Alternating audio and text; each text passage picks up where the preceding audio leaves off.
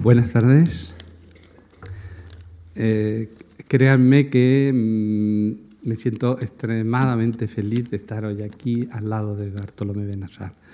Yo soy Ricardo García Cárcel, catedrático de Historia Moderna de la Universidad Autónoma de Barcelona y la Fundación Marc, eh, a través de Javier Gomá, de Lucía Franco, me han dado la ocasión de presentar hoy aquí a uno de los historiadores que yo más admiro.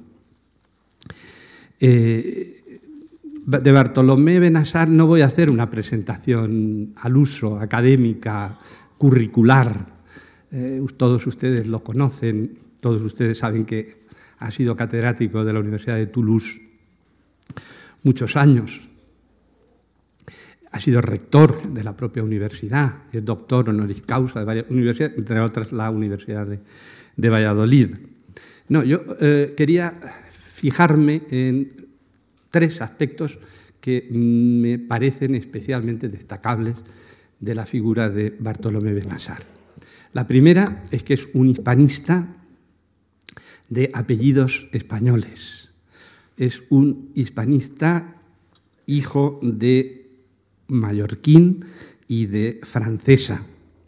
Su abuelo fue un médico rural mallorquín su padre emigró a Francia, su padre mallorquín emigró a Francia en 1918 eh, por razones más económicas que, políticas. Eh, la muerte temprana del abuelo médico fue, fundamental. Eh, el padre de Benassar, de Bartolomé, se casó con una francesa en 1928 y fruto, fruto de esa descendencia lo tenemos aquí a Bartolomé. Bartolomé, por lo tanto, es hispanista de apellidos españoles. Quiero subrayar esto porque mm, me ha interesado siempre mucho el mundo de estos hispanistas de apellidos tan españoles como Pérez o López o Redondo, eh, grandes, grandes historiadores, y de alguna manera corazones partidos, identidades duales, Mm, eh, permanentemente en esa, doble, en esa doble naturaleza de las raíces españolas y, de la condición mm, francesa. Eh, eso evidentemente se ha reflejado en una mm, condición fundamental en la obra y en la personalidad de Bartolomé Benassar, que es lo que diríamos la pasión por España, la pasión por España. La pasión por España, en primer lugar, constatable en el uso de, la propia lengua. Mm, tengan en cuenta que eh, Bartolomé no estudió español porque, porque eh, no estudió en colegios franceses porque lo tenía, lo tenía en casa, lo aprendió en casa la pasión española se ha proyectado en infinidad de terrenos, se ha proyectado en primer lugar en, su pasión por, el mundo de los toros. Hablábamos hace un momento de José Tomás, ahí está su historia de la tauromaquia. Eh, no olviden que él nació en Nims, eh, por lo tanto cercano, cercano a esa plaza de toros maravillosa de, de Nims. Eh, por otra parte, esa, pasión por, España, eh, eh, como historiador yo señalaría dos, evidencias, dos, dos, aspectos en los que se nota claramente. Por una parte, él se ha interesado muchísimo por los traumas históricos de esta nuestra historia de España. ¿Cuáles son esos dos traumas? Dos fundamentales, la Inquisición y la guerra civil. Tiene un libro espléndido que ha sido un libro referencial para todos los que hemos trabajado sobre el tema de Inquisición, publicado en la editorial Crítica, y tiene un libro mm, extraordinario traducido en España con el título de El infierno fuimos nosotros, un libro espléndido porque revela la voluntad, la capacidad para superar este, esta tendencia al sectarismo que lamentablemente nos, nos ha caracterizado muchas veces a los españoles. Por otra parte, su interés por la historia de España va mucho más allá de la España abstracción. es muy significativo que él dirigió esa historia de los españoles, historia de los españoles. Le interesa mucho más la historia de los españoles que no la historia de esa abstracción llamada España, la historia de los españoles, de los sujetos, agentes y pacientes de esa, de esa nuestra historia. Y, eso se ha reflejado pues, en un libro que a mí, me, yo diría que hasta me, marcó históricamente, que era un libro en francés titulado L'homme español y que aquí se tradujo en, el castellano, en, la lengua española, se tradujo como Los españoles, publicado en español en la editorial Argos Vergara. A través de los viajeros, a través de los procesos inquisitoriales, a través de los protocolos notariales, reconstruye, intenta penetrar lo hace y lo hace magistralmente en las señas de identidad de los españoles. Por otra parte, eh, esa pasión por España eh, se refleja en su interés por la cultura del siglo de oro. Él ha sido un apasionado de la cultura del siglo de oro. El, eh, tema al que ha dedicado varios libros, algunos de ellos con, Bernard Benson como, como, colaborador. Lo que le ha interesado fundamentalmente al, profesor Benassar han sido esas contradicciones del siglo de oro, esa, esa conjugación de metales, esa extraña aleación del siglo de oro, del oro, del siglo y del hierro, del siglo de hierro que decía Cervantes oro y, el hierro. En esa conjugación de metales está centrada buena parte de la historia de la España de los Austrias que conoce como nadie Bartolomé Benassar. La segunda connotación en la que, a la que quería referirme es la de eh, Benassar, es, nos sirve mm, maravillosamente de reflejo de lo que ha sido la evolución de la historiografía francesa. Mm, ¿Por qué? Pues porque a través de su obra se ve perfectamente las etapas, el proceso evolutivo de esa historiografía francesa. Él empezó, empezó como mm, discípulo de Brodel a la sombra del gran Brodel, a la sombra del estructuralismo, a la sombra del de, eh, interés por los grandes espacios, por los condicionamientos de esos espacios, típico de Ferdinand Brodel, típico del Mediterráneo en tiempos de Felipe II. Y en ese marco escribió la tesis doctoral, publicó su tesis doctoral eh, eh, sobre Valladolid en el siglo XVI, libro traducido con, con bastante retraso, con un prólogo, por cierto, de nuestro llorado Julio Valdeón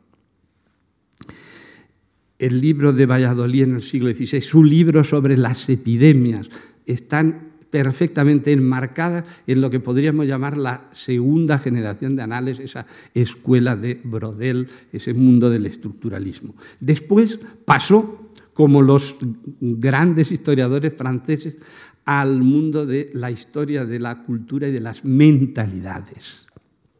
Y se apasionó por este mundo y, en ese mundo se inserta esa obra que he dicho antes del hombre español, se insertan sus estudios sobre Inquisición, se inserta ese libro precioso que escribió con Lisil, con su esposa, eh, Los cristianos de Alá, Los renegados, un libro que también les recomiendo, porque hemos hablado tanto del mundo de los conversos del otro lado, de los conversos eh, presuntos mm, malos cristianos, los renegados que, que pasan del, del, mundo cristiano al mundo musulmán.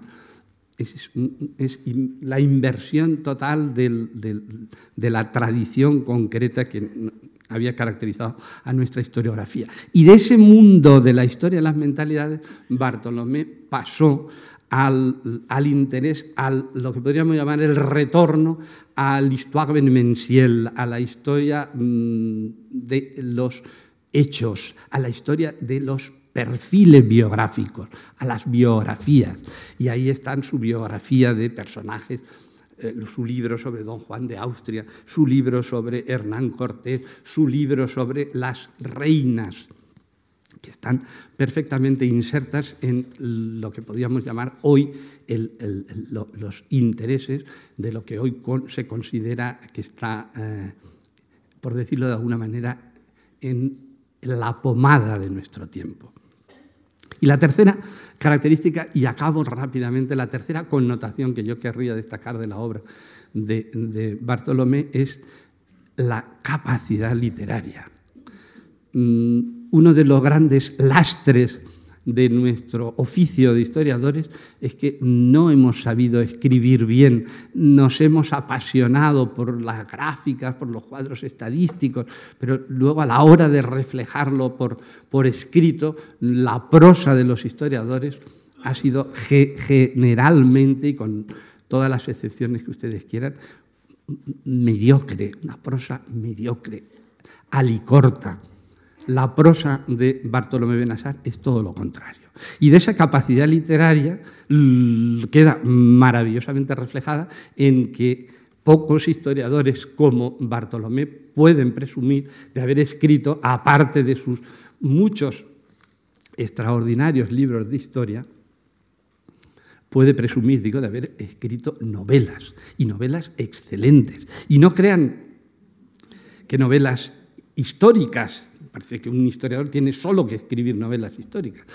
Bartolomé ha escrito, eh, eh, que yo recuerde, cinco novelas, por lo menos, cinco novelas, cinco novelas, algunas de ellas que pasaron al cine, que pasaron al cine francés. Recuerdo en concreto una novela que se convirtió en película, Le Dernier Show, una película con, con Maurice Ronet, eh, de, protagonista, tener una película eh, eh, basada en una novela escrita por un historiador con Maurice Gonet de protagonista es el sueño, el sueño imposible para, para, los historiadores. Bartolomé ese sueño lo, ha podido cumplir. El último libro es el libro publicado, el excelente libro sobre Velázquez, publicado en la editorial Cátedra hace, hace muy poco tiempo.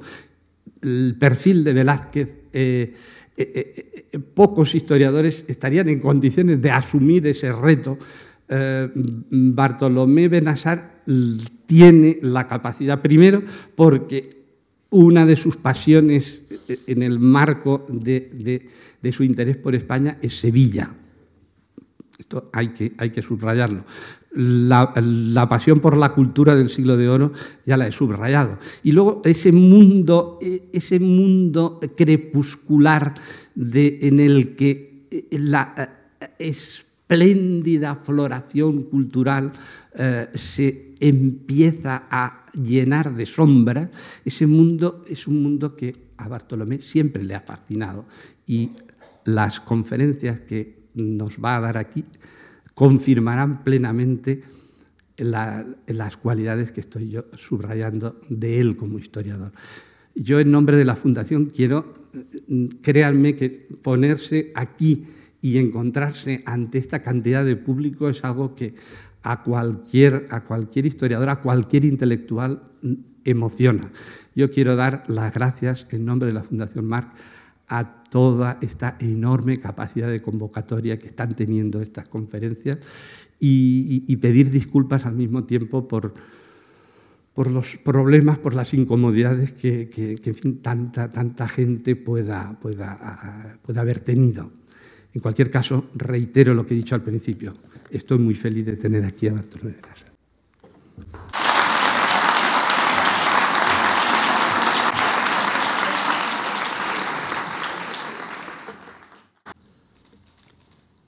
Estoy muy emocionado porque no, no hubiera soñado que mi amigo Ricardo hiciera el viaje de, de Barcelona solo para verme.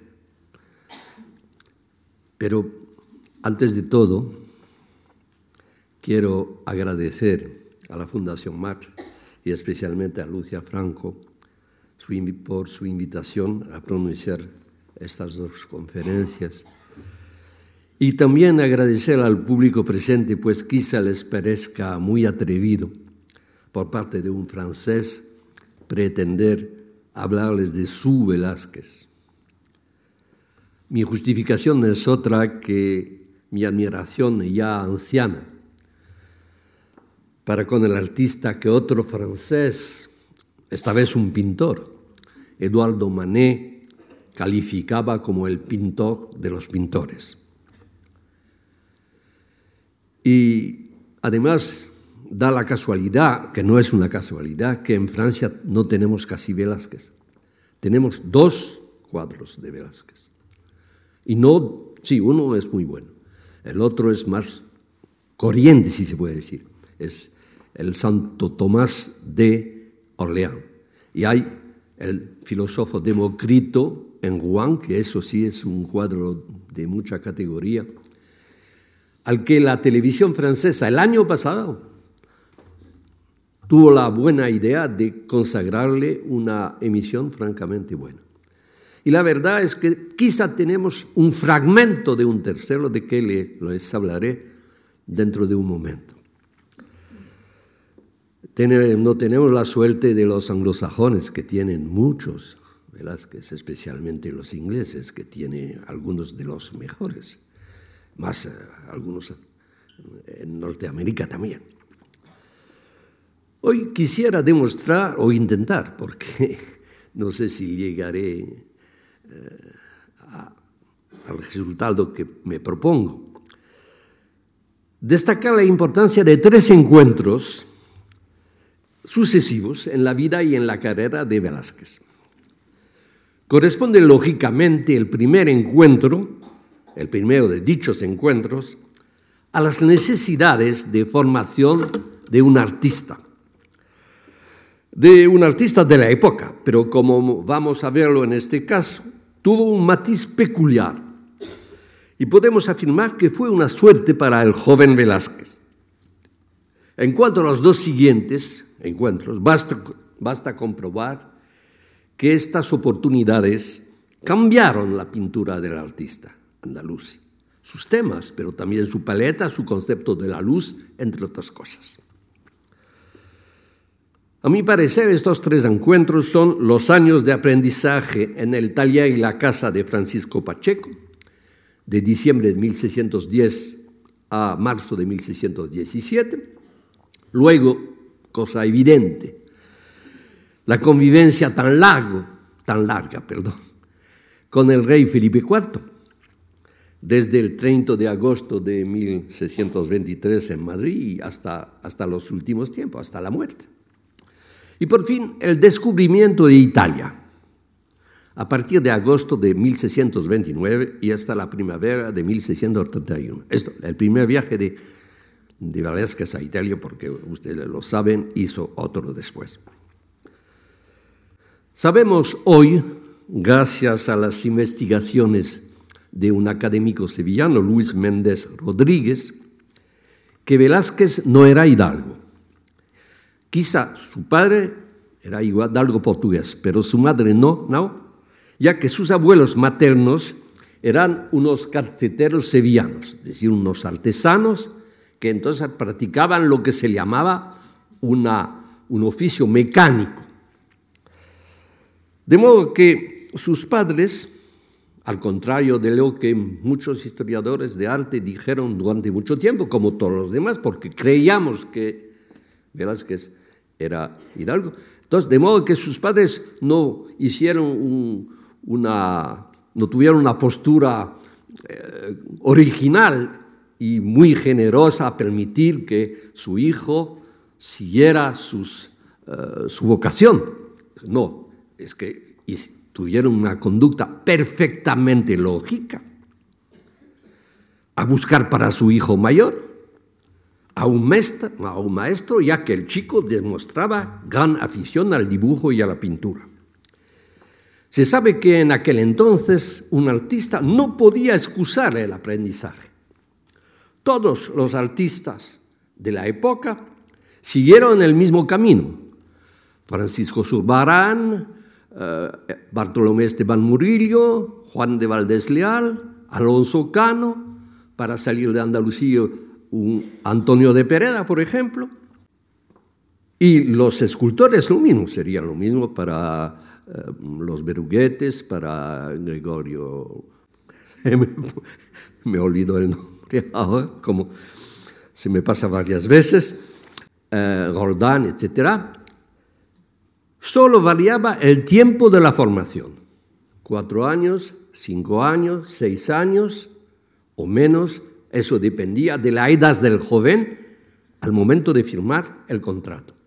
Por ejemplo, Zurbarán tenía 16 años cuando empezó su aprendizaje y por eso el tiempo de su aprendizaje se redujo a tres años. Así que empezamos por el em, aprendizaje con Francisco Pacheco. ¿Por qué el éxito de esta elección?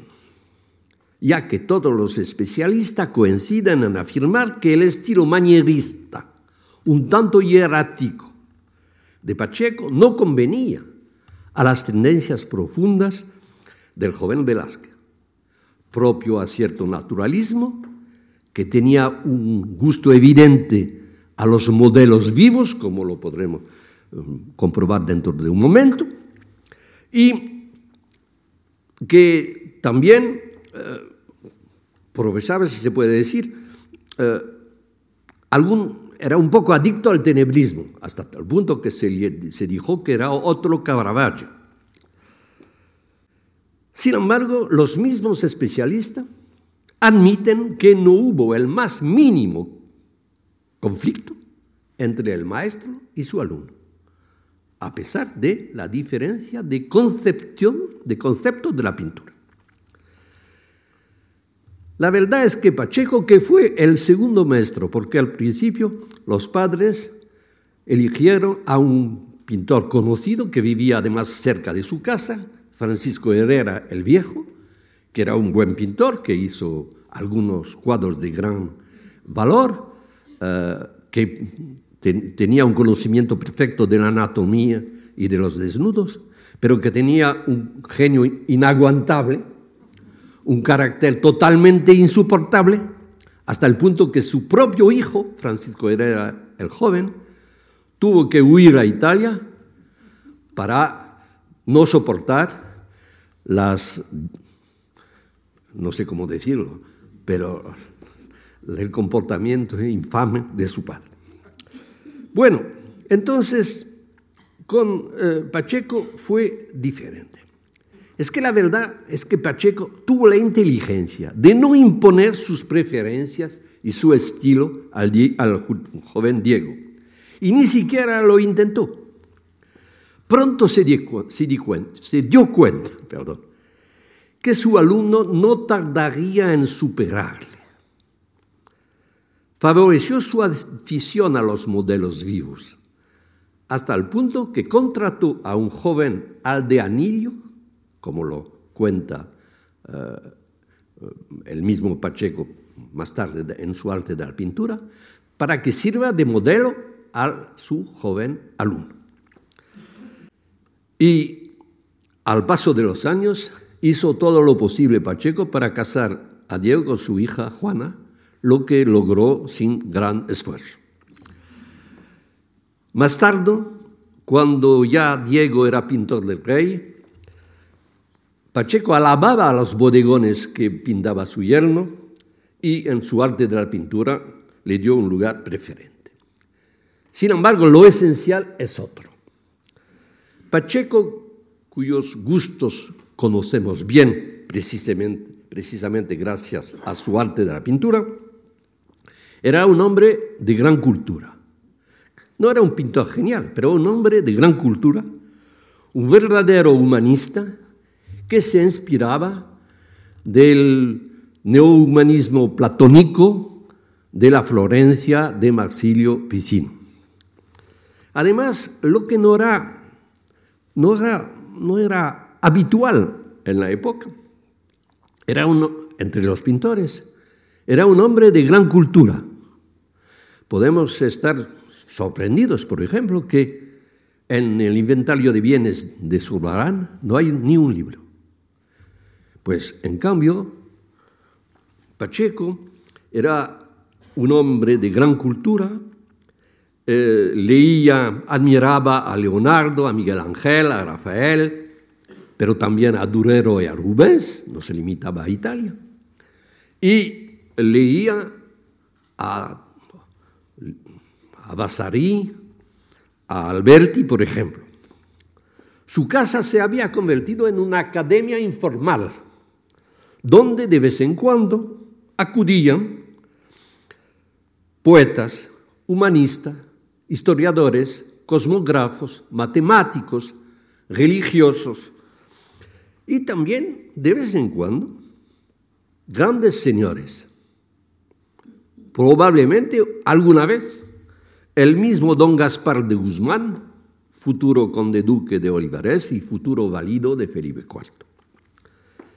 El joven Diego fue testigo, quizá un poco lejano, pero ¿qué sabemos? Fue testigo de estas reuniones, a veces de los debates, vio los libros y curiosamente después comprobamos que en la biblioteca, en la librería de Velázquez, no hablaré hoy de esta librería, hablaré pasado mañana de él, pero nos, damos cuenta que muchos de los libros que estaban en la biblioteca de Pacheco también estarán en la biblioteca de, Velázquez.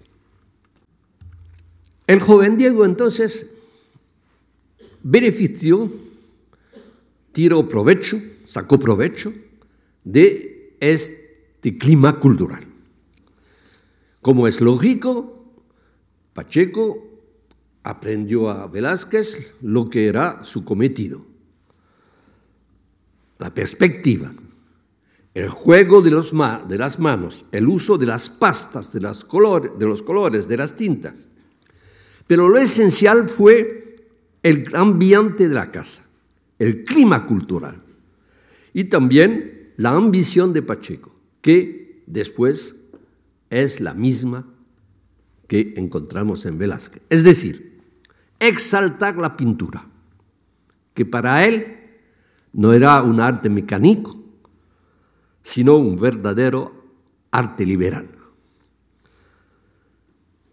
Por fin, es casi cierto que en 1615, último año del aprendizaje de, del aprendizaje de Velázquez, Pacheco se sirvió de su aprendiz para pintar un fragmento de una de sus más mayores pinturas, de uno de sus mayores cuadros, Cristo servido por los ángeles en el desierto. Es un lienzo de gran tamaño que mide más de 4 metros, 4 metros 18, sobre 2 metros 86. Cuadro que pintó gracias a un encargo del monasterio sevillano de San Clemente el Real. Y es casi cierto que fue Velázquez que pintó la parte del cuadro que corresponde a lo que se podría llamar un bodegón de historia sagrada, o según la bonita expresión que se ha usado después, un bodegón a lo divino. da la casualidad, que tampoco es una casualidad, que este cuadro está este, en el Museo Goya de Castres una ciudad francesa cercana de Toulouse, a unos 70, 80 kilómetros, porque eh, Castres es una ciudad que tiene un museo hispánico, se puede decir, no solamente Goya, un cuadro de Velázquez o otros cuadros de Pacheco, pero en fin, otros cuadros. Entonces, efectivamente, nos damos cuenta que los objetos o los víveres que están en este bodegón pan, eh, vino, etcétera, pescado. No eran cosas que pintaba Pacheco y que tampoco sabía pintarlos, él mismo lo dice. Yo tuve la posibilidad de ver varias veces a este cuadro, incluso de ir a verlo con estudiantes. Y estoy convencido como el propio eh, eh, Jean-Louis Auger, que es el conservador del museo, que efectivamente esta parte del cuadro fue pintada por Velázquez en su último año de aprendizaje.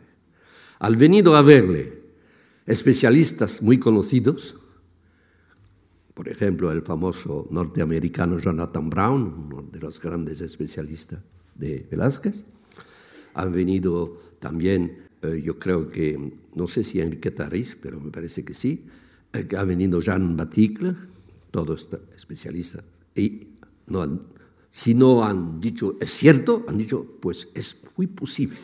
Así que quizá tenemos en este un, parte de un tercer cuadro de eh, Velázquez. Bueno, por fin, una última, últimas, último argumento en favor de, la importancia del aprendizaje de Velázquez en el taller y casa de eh, Pacheco, es que como Pacheco tenía muchas relaciones en Sevilla, era eh, el eh, sobrino de un canónigo de la catedral, tenía muy buenas relaciones con el clero especialmente, así que pudo favorecer los principios de la carrera de su yerno, consiguiendo por él encargos de iglesias y conventos. Y de este modo Diego pudo iniciar su carrera artística sin pasar apuros económicos excesivos. Eh, además, los, eh, abuelos de Juana ayudaron a su dote. En fin, la conexión sevillana, como se dijo, pudo intervenir en las gestiones rapidísimas que permitieron el nombramiento de Diego como pintor del rey en 1623, después de la muerte de uno de los pintores precisamente de la corte, Rodrigo de Villandrando. No olvidemos que Gaspar de Guzmán, que ya era el valido de Felipe IV, se había rodeado de andaluces, Francisco de Rioja, Juan de Fonseca, etc.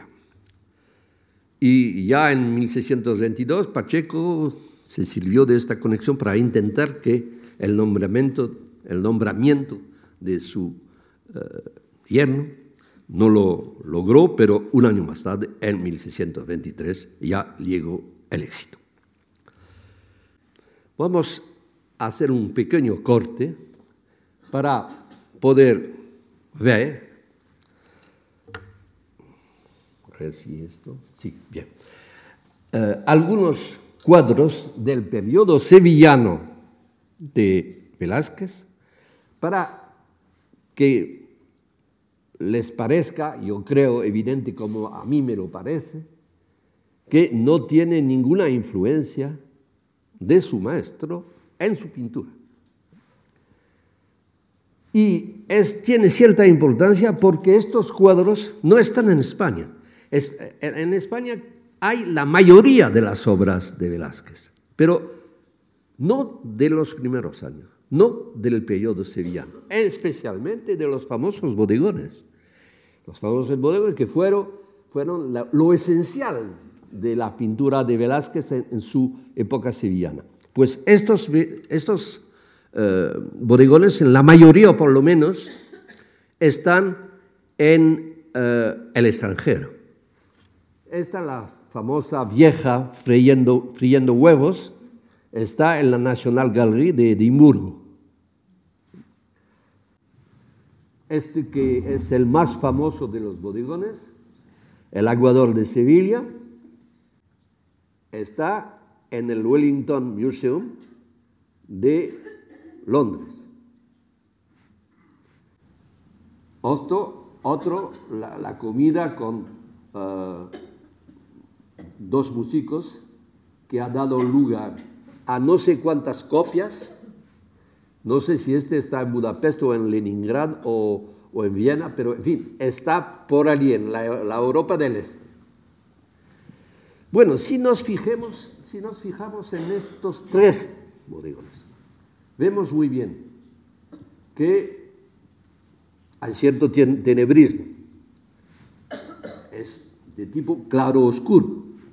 El fondo, volvemos a, mire, el fondo, si no hubiera cesto, el cesto colgado al muro, no sabemos dónde va, dónde está el fondo. Lo sabemos únicamente por el cesto. Y es, aparece, me parece evidente que eh, los tres cuadros tienen un parentesco. Modelos vivos. La mujer friendo huevos es probablemente la suegra Juana de, eh, Juana de, no de Miranda, Miranda es el segundo, segundo apellido, ahora se me falta el primero. Bueno, el niño, el chaval, pues el chaval lo vemos también aquí, por lo menos es probable, mientras que en el tercero es otro chaval. Estos músicos que vemos aquí, vemos, los vemos iguales en otros, eh, en otros cuadros. Hay que tener en cuenta además que estos cuadros dieron lugar a no sé cuántas copias. Por ejemplo, el, el Aguador de Sevilla tiene una, una, copia en el Museo Contini de Florencia. estas copias fueron realizadas por el, por el taller y eso es un motivo que permite pensar, como lo han hecho varios de los especialistas de Velázquez, que incluso en Sevilla Velázquez ya tuvo un taller. Un taller en que probablemente intervino su hermano inmediato, Juan, Juan Velázquez, que también es pintor de imágenes que volveremos a ver en Madrid, probablemente en el taller de su hermano mayor, pero que no dejó ni una obra firmada de su persona. Lo que es un motivo más para pensar que trabajó con su hermano a la vez en Sevilla y después en, eh, y después en Madrid. Bien. Esto es, no sé si se ve muy bien. Este cuadro es la adoración de los magos y para, yo creo, para ciertos especialistas españoles, especialmente Julián Gallego, la adoración de los magos es un retrato de familia. Es decir, que la Virgen sería Juana, la esposa, la joven esposa de Velázquez con quien acababa de casarse. El niño sería en realidad una niña, la niña de Velázquez, la pequeña Francisca que acababa de nacer. Este, uno de los magos, es evidente, eso es cierto, es Pacheco. Es el suelo. Quizá, pero eso eh, ya no es cierto del todo. Sería el propio Velázquez que estaría uno de los reyes también de rodillas delante del niño y de la Virgen. Hay algunos otros cuadros religiosos que se pintaron en Sevilla, que participan de, este, de esta época de Velázquez, de Sevilla de Velázquez. Por ejemplo, una Inmaculada, por ejemplo, algunos apóstoles. Es probable que en Sevilla Velázquez hizo lo que se llamaba apostolados, es decir, las series de los apóstoles. Y este eh, cuadro que tenemos en Francia, en Orleans, sería probablemente un, uno de, un resto de alguno de, de estos apostolados. Uno de los, de los retrasos que hizo Velázquez en Sevilla en esa época a pesar de su joven edad, tenía 21 años, aparece como bastante extraordinario para un joven de esta época. El famoso retrato de la madre Jerónima de la Fuente, una mujer que tiene el crucifijo como si fuese una espada, y que estaba para salir a Manila para tomar la dirección de un convento. Pues, ah, eso, no es de Velázquez, pero es muy interesante porque es de su yerno, Juan Bautista Martínez del Mazo, y se llama La familia del pintor. No vamos a mirarlo más porque sería, gastaríamos mucho tiempo si queríamos identificar a cada uno de los personajes. Bien, pues entonces únicamente lo que quería enseñar es que no tiene nada esta, eh, las obras de Sevilla hechas por Velázquez, no tienen nada que ver con la pintura manierista de eh, que le aprendió mucho, pero no, ni, ni intentó, eh, ni intentó eh, que su yerno siga su huella. Quizá, sin embargo, hay que insistir sobre la pintura sabia que le aprendió. Y es probable, aunque no hay ninguna seguridad, que le haya hablado de la famosa eh, sección dorada, de que se ha hablado mucho, es decir, la proporción exacta, que, matemáticamente exacta, que utilizaban los pintores mayoristas de la del último periodo eh, en sus obras y eh, de que se ha hablado mucho incluso al principio del siglo pasado. Ahora vamos a pasar al segundo aspecto, es decir, el encuentro con Felipe IV. Es evidente que el encuentro con Felipe IV fue esencial para el pintor. No era una cosa evidente, porque, por ejemplo, Felipe no tuvo ninguna relación, o casi ninguna, con los demás pintores de su entorno. En cambio, la relación entre Felipe y Diego, que pertenecía a la misma generación, porque el rey tenía solo cinco años menos que Velázquez. El pintor, el rey era también casi un crío. Y esta relación fue, casi inmediata. En Francia diríamos hoy que fue fusionel.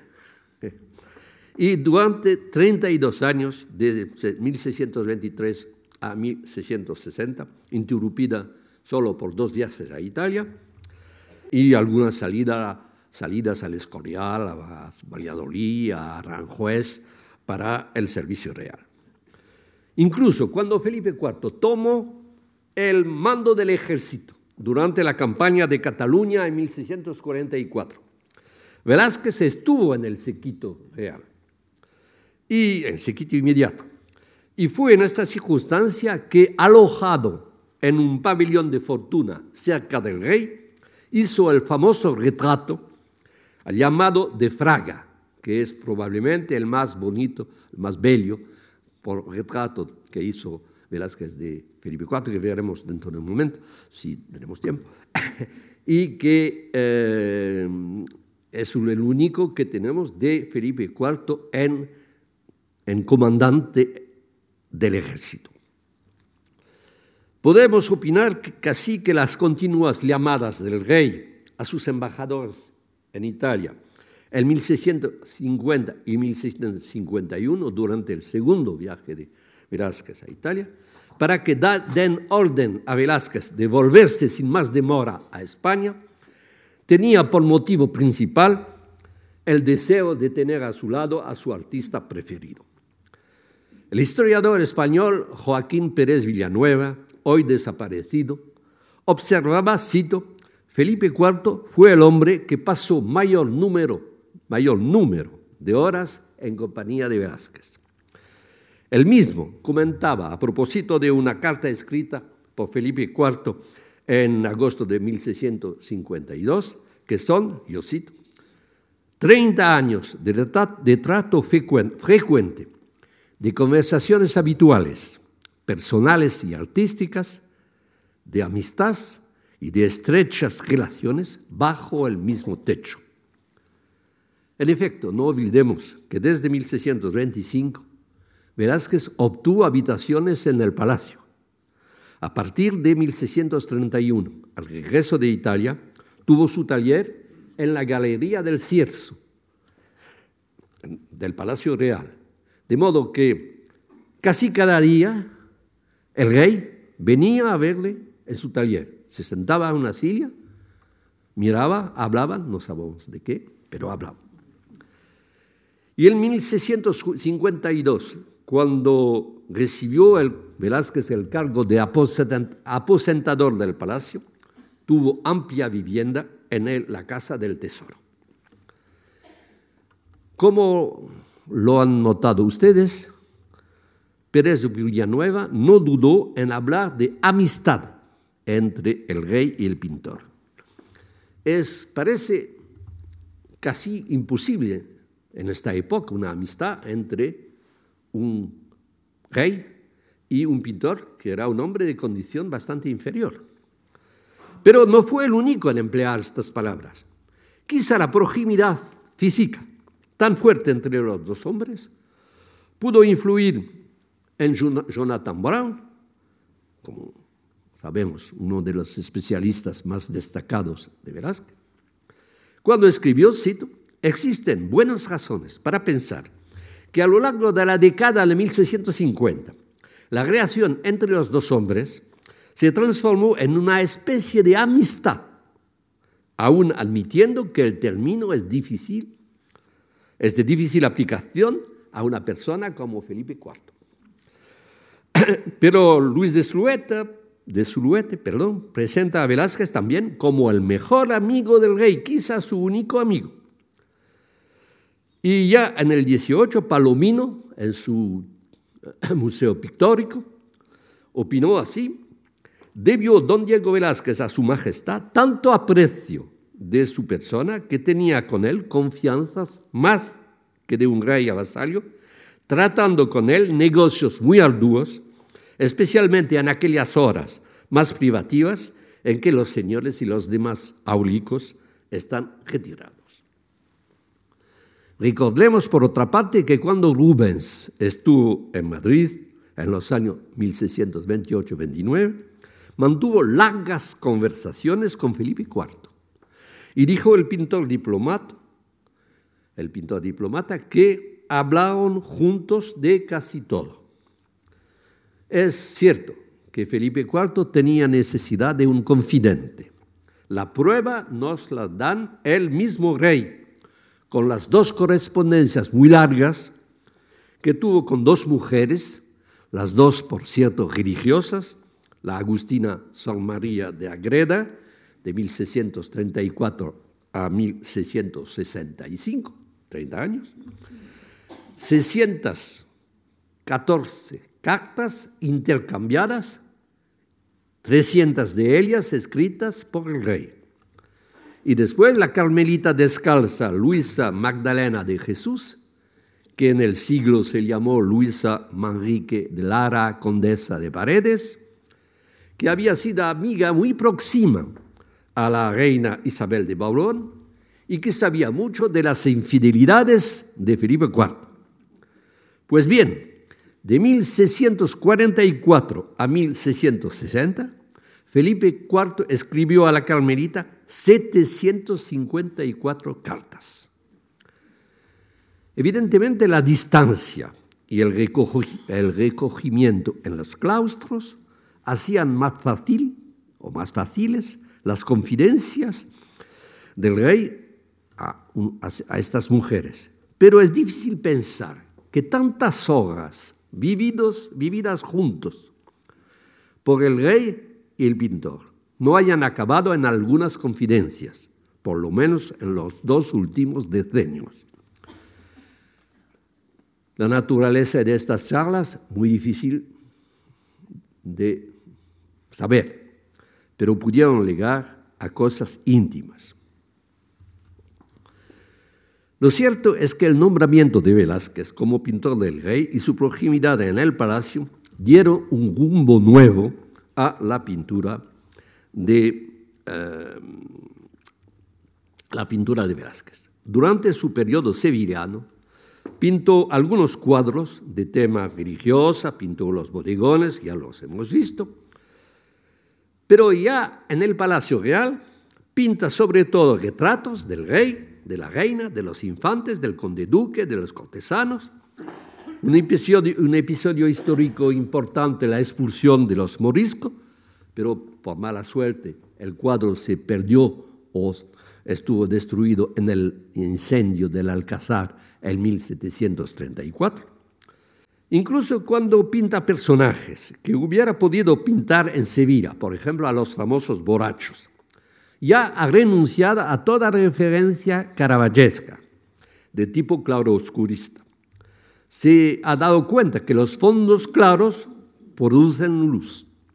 Ha modificado su paleta, usa otros materiales. En vez de las pastas espesas que usaba en Sevilla, se sirve de una pasta más ligera, probablemente la arcilla roja de esquivias, cubierta o no de blanco de plomo. Puede ser que haya aprovechado los consejos de Rubens, con quien pasó varios días en Madrid en 1629.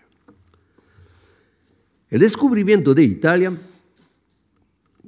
gracias a este viaje que ya hemos aludido, tuvo mucha importancia para el pintor, quizá el segundo viaje más para el hombre que para el pintor, pero el asunto queda pendiente. En cambio, no hay ninguna duda en cuanto a la influencia del viaje italiano sobre la carrera del pintor.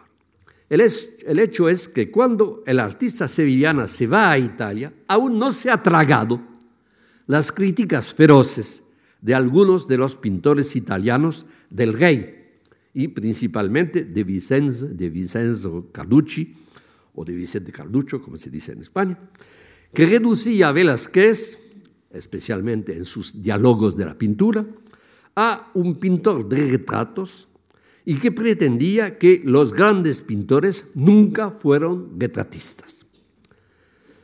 Se sabe que el rey y sus consejeros habían organizado para precisamente con motivo de estas críticas, una oposición, un concurso entre los pintores de la corte sobre el tema de la expulsión de los moriscos, es decir, un tema histórico y no un retrato. La oposición la ganó Velázquez, pero ya le, le dije hace dos minutos, por mala suerte, este cuadro ha desaparecido, no lo podemos ver. Pero Diego quería demostrar a sus rivales cegados por el celo, su superioridad y su capacidad de pintor completo. ¿Qué hizo Velázquez en Italia? Una estancia larga en Venecia, con unas visitas detenidas a la Basílica de San Marco, al Palacio del Dux, a la Academia de San Lucas. La gloria de Tintoretto en la sala del Gran Consejo del Palacio del Dux le entusiasmó. Hizo copias del Tiziano, del Tintoretto, de Veronés. Después en Roma, donde el conde de Monterrey, embajador de España en Roma, le ayudó mucho. Eh, pudo también eh, visitar a gusto la capilla Sixtina, las estancias de Rafael, las salas del Vaticano. Tuvo encuentros con los artistas de postín de la Roma de esta época por ejemplo, Pietro da Cortona, dominiquino, el Bernino, quizá también con el pintor francés Nicolas Poussin, que estaba en Roma en el mismo momento, y eh, tuvo charlas con los cardenales Sacchetti y Barberini, que eran muy, aficionados a la pintura, y que él conocía personalmente porque los había tratado en España. Luego, Velázquez puso mano a unas obras que al final del viaje se llevó a España para enseñar al rey primero, a los aficionados españoles y por fin a sus detractores lo que estaba capaz de hacer.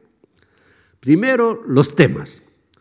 Decían ellos que solo sabía de retratos. Pues bien, y aquí un cuadro inspirado por la mitología antigua, fácil de identificar, la fraga, la fragua de Vulcano.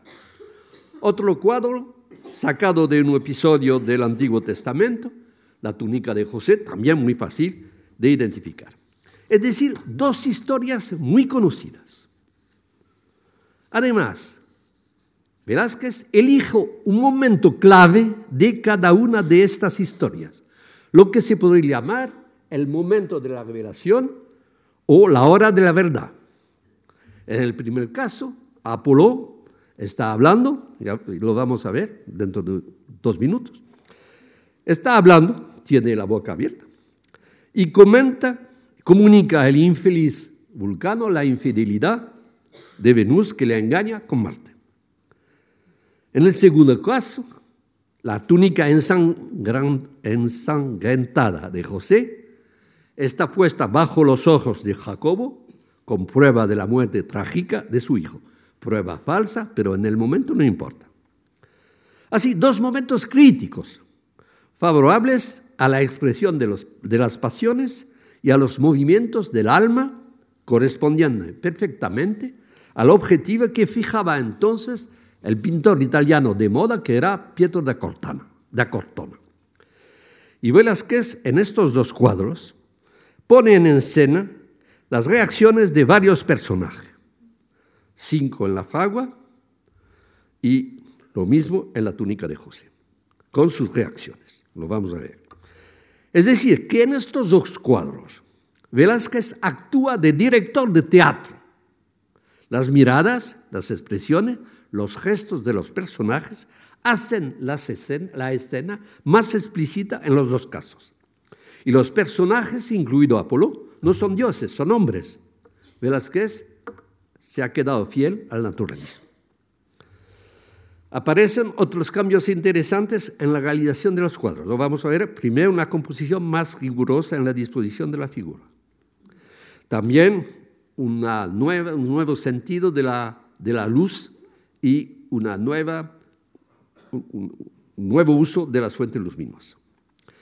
Para entender la novedad de la manera de Velázquez a partir del viaje a Italia, basta una comparación con un cuadro anterior al viaje pero de poco, y que es casi una obra maestra, Los Borrachos o El Triunfo de Baco, y La Fraga de Vulcano, que es cuadro inmediatamente posterior. Aquí estamos en, con Los Borrachos.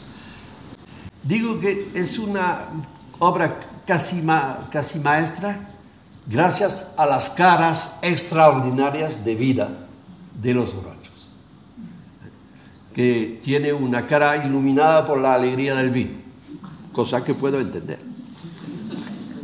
Bueno, y sin embargo, no es una obra maestra, maestra porque la composición deja mucho que desear. Por ejemplo, hay seis personajes en la mitad derecha del cuadro y solo tres en la mitad izquierda del cuadro.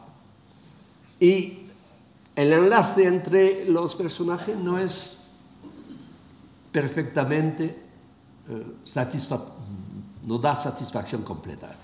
La parte baja también del cuadro que vemos mal aquí no es convincente.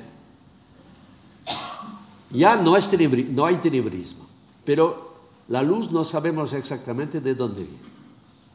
Y por fin, la anatomía, el desnudo es mucho, muy inferior a lo que Velázquez va a demostrar inmediatamente después. Ahora, aquí estamos con la fragua de Vulcano. Mire la composición mucho, todo el espacio está ocupado, casi todo. Y los gestos del personaje sirven de, enlace. Además, están reunidos por las miradas. Apolo está hablando, tiene, como lo, decía antes, la boca abierta y completa su demostración con el gesto, ¿eh? el dedo alto. Ver los ojos desorbitados del infeliz Vulcano, que está descubriendo su infelicidad, y los, las miradas estupefactas de los ciclópedes que eh, aprenden la cosa al mismo tiempo que su maestro. Pero por otra parte, hay tres fuentes de luz muy bien repartidas. El halo solar, alrededor de la cara, de la cabeza de Apolo. Después, después aquí, la, el metal incandescente y por fin la fragua, las llamas de las fraguas que en el cuadro se ven mucho mejor, evidentemente. Es decir que, como pueden ver, la fraga de Vulcano, como la túnica de José, cuenta una historia. Cuenta una historia y cuenta una historia y cuenta un momento crítico de una historia. En los borrachos no hay historia. Hay solamente la alegría del vino, muy bien, pero no, no pasa algo preciso. Aquí sí. Lo, lo mismo exactamente en la túnica de José. Es un momento clave de la historia. Y entonces se, se pueden ver también que eh, la ciencia de la anatomía de Velázquez ha hecho muchos progresos. la, estancia en Italia le ha dado un conocimiento de los desnudos eh, muy superior al que tenía antes. Y podemos, eh, en cierto modo, podemos pensar que con estas, uh, estas escenas mucho más explícitas, efectivamente, el cuadro refleja una expresión de las pasiones y de los movimientos del alma que corresponden al objetivo que, de que se hacía el propagandista Pietro de, da Cortana, de que hablé hace un momento. Para entender la novedad de manera de Velázquez, hacía, era necesario uh, insistir en este aspecto. Pero también podríamos subrayar, como lo hicieron Peter Sherry y Carmen Garrido, dos, demás especialistas de Velázquez, que el pintor español somete ya las formas a los efectos del aire, de la luz, se sirve de efectos ópticos. Por fin es evidente la transformación de la técnica ya esposado en el primer periodo madrileño y que completamente distinta de la de Sevilla. Velázquez emplea ahora pigmentos ligeros, más diluidos, unas manchas de color dispersa encontramos, esas manchas distantes que impresionaron tanto a Quevedo, toques mínimos casi imperceptibles. Por otra parte, es preciso, y casi terminado, poner énfasis en una peculiaridad que tuvo mucha importancia. Velázquez prolongó su estancia en Venecia y al contrario, no se detuvo siquiera en Florencia, a pesar de tener cartas de recomendación cerca de personalidades de esta ciudad. Conociendo la admiración de Velázquez para, con los venecianos y su dominio del color, esta diferencia de comportamiento para con estas dos capitales del arte puede interpretarse como una, una elección ya definitiva del pintor español, es decir, el primado del color sobre el dibujo. Cada día más evidente, que afirmó también en Italia en el curso de este primer viaje, al pintar, no los puedo enseñar y lo siento, los dos encantadores lienzos de la Villa Medicis, ya que Carmen Garrido demostró que estos dos cuadros se pintaron durante el verano de 1629. Y se pintaron de un modo completamente diferente, completamente casi revolucionario para los pintores de esta época. Es que Velázquez pudo su caballete al aire libre, como un, pintor del fin, de fin del siglo XIX. Y es cierto que los cuadros pintados después del regreso a Madrid para este pabellón, de casa que se llamó la Torre de la Parada, que estuvo lleno de escenas de caza. Escenas de caza en que participan los, el rey y los, y los infantes, porque hay varios retratos en que el rey y los infantes son de cazadores, vestidos de cazadores rodeados por el vegetal, bajo un cielo nuboso, que anuncian esta manera casi preimpresionista como los segundos términos de las lanzas. Eso lo podemos ver. En los primeros términos hay líneas. En los segundos términos no lo sé. Hay los humos de los últimos combates que todavía perduran, los humos quiero decir, el cielo, las nubes, todo se mezcla, ya no hay líneas. Son manchas. Manchas muchas veces muy ligeras, toques mínimos. Y sería lo mismo. Ah, bueno, así yo creía que no lo tenía. Pues es uno de los cuadros de la Villa Medicis. Es una técnica. Mira, compare esta técnica, la técnica que usaría, con, con la de los bodegones, que son obras magníficas, pero es otra pintura. Había dos cuadros que no tienen nada que ver con Velázquez. Bueno, así que, bueno, esto, uno de los, de, los retratos para la Torre de la Parada. El infante está rodeado por vegetal, se, se casi en el aire y en las hojas. Mire, la Sierra de Guadarrama, que Velázquez podía contemplar desde las ventanas del palacio y que están en el fondo del cuadro de, este retrato equestre de, de Baltasar Carlos. Como han podido verlo, se diluyen las líneas, se impone el color al dibujo. Y solo una última, una última cosa, el segundo viaje a Italia en los años 1649-51 tuvo otro sentido. Ya Velázquez será un artista consagrada, consagrado, no tenía nada que demostrar, lo que no le impidió ejecutar dos de sus retratos cumbre, el, el del Papa Inocente X y el de su esclavo Juan de Pareja. Tendremos oportunidad de hablar de esto eh, pasado mañana. Quizá descubrió Velázquez el gozo de la libertad. Pudo permitirse el lujo de desaparecer durante meses sin que nadie supiera dónde estaba. El trabajo muy bueno de un investigador em, español reciente, uh, Solot, eh, ahora se me escapa el nombre, pero volverá, lo ha demostrado. Hay meses en que nadie, incluso los embajadores españoles, saben dónde está Paz. Así que está él haciendo un experimento nuevo, el de la libertad. Muchas gracias.